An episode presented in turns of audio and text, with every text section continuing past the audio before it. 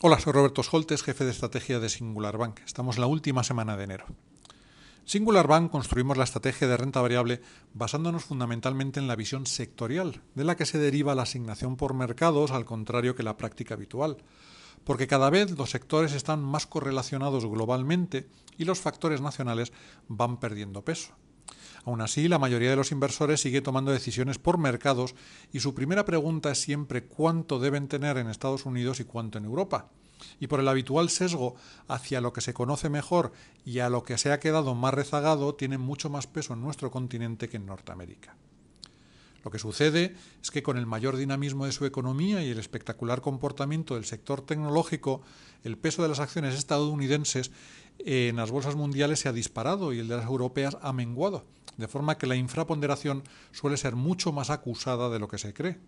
En menor medida, lo mismo ocurre con otras bolsas como las de Japón, Canadá o Australia. Vayamos a los números tomando como referencia el índice MSCI All Country World. El peso de las acciones de Estados Unidos en el agregado mundial ha escalado al 63%, en tanto que la suma de las bolsas de la eurozona ha descendido a un raquítico 10%.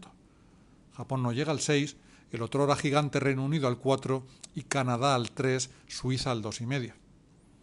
El abrumador dominio de Estados Unidos también está encogiendo la importancia relativa de los mercados emergentes, que ya solo suponen el 10,5% del índice global.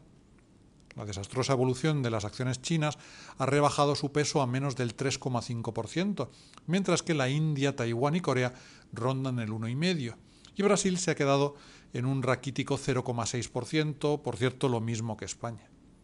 El conjunto de los denominados frontera apenas alcanza el 0,2% y por si alguien se lo pregunta, Argentina un 0,03%. Esta desproporción en el tamaño de los distintos valores, sectores y mercados tiene importantes consecuencias.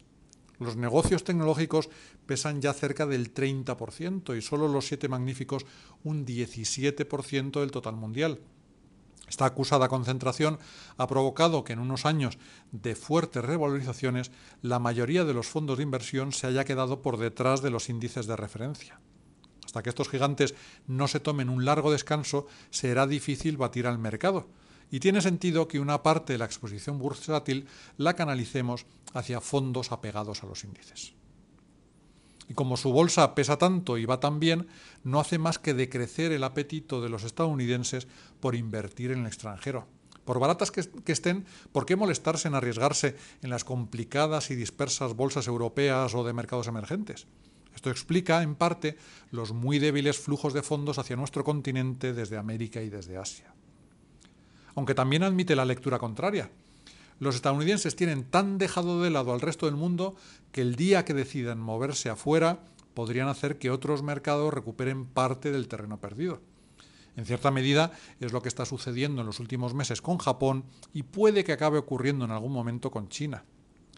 Pero para que ese movimiento tuviera consistencia, probablemente haría falta una reaceleración económica y de los beneficios en Europa y los países emergentes, o bien un cúmulo de circunstancias que haga corregir significativamente a las tecnológicas.